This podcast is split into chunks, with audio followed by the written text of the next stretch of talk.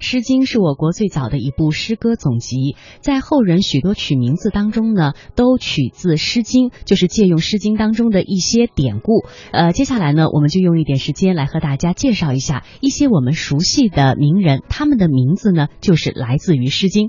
首先要为您介绍的是二零一五年获得诺贝尔医药学奖的屠呦呦。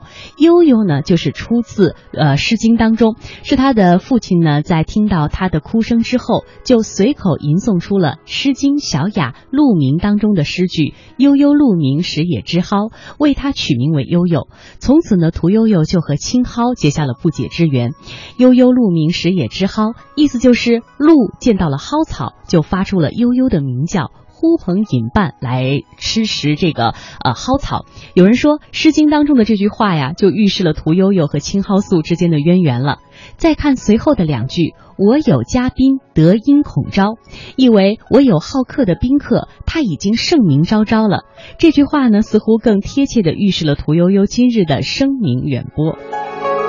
接下来要为大家介绍的是王国维。这个是大家非常熟悉的名字哈，王国维呢是中国近现代相交时期一位享有国际声誉的著名学者，在教育、哲学、文学、戏曲、美学、史学方面都有着不同的造诣和创新。王国维呢曾经用名叫国珍，后来改名叫国维，字静安。其实这三个我们提到的国珍、国维和静安，都是出自于《诗经·大雅·文王》当中的一个段落。里面写到：“司皇多士，生于王国。王国克生，为周之真。己己多士，文王以宁。”这个诗歌颂的呢是周王朝的奠基者文王昌姬啊姬昌。那么这几句诗的意思就是说，想到周王朝那么多杰出的人才都产生于本朝，周王朝能够长命不衰，全靠维护周王朝的栋梁之才。有这么多济济一堂的贤才，周文王便可以和乐康宁了。国珍、国维都是出自于“亡国客生，维州之贞”，而静安呢，则是取“己己多事，文王以宁”一句当中这个“宁”字的意思，因为“宁”在古代就是“静”和“安”的意思了。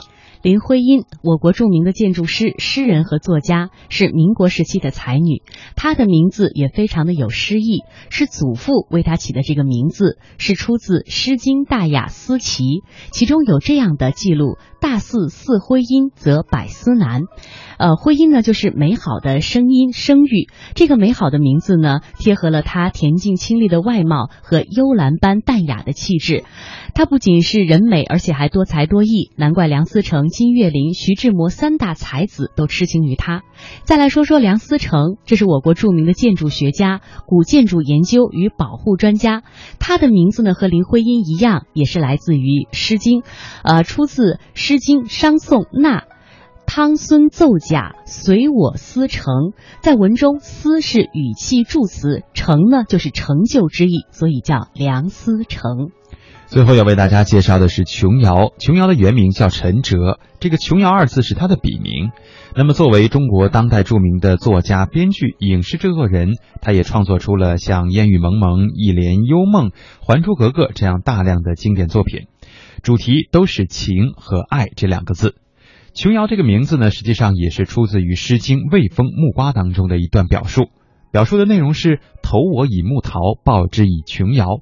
这个琼瑶啊是美玉的意思，那么《诗经·卫风·木瓜》呢是为了表达爱情的诗歌，通过描述男女之间的相互赠答，表示纯粹而美好的爱情。琼瑶得名于此，似乎从一开始便奠定了他创作言情小说的方向。